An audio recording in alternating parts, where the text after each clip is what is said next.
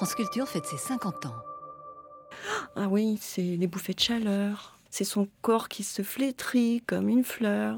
C'est peut-être la peur de voir son mari partir avec une plus jeune, une plus belle. Radio. Non, non, pas ça. Vous écoutez France Culture. Enfin, la culture, déjà, il faudrait juste un peu la définir.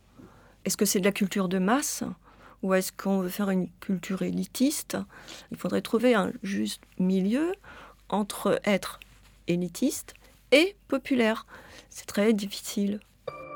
On peut le réécouter franceculture.fr durant trois ans. Alors, il y a la technologie qui apporte un bien-être. Est-ce que une révolution se prépare? J'ai l'impression que non.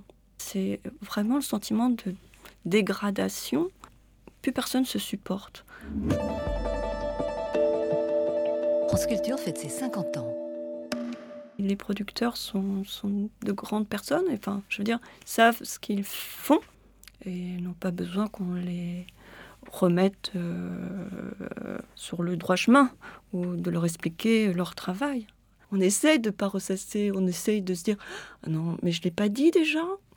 C'est travailler, travailler, travailler. Et peut-être à 50 ans, enfin, on est reconnu par ses pairs.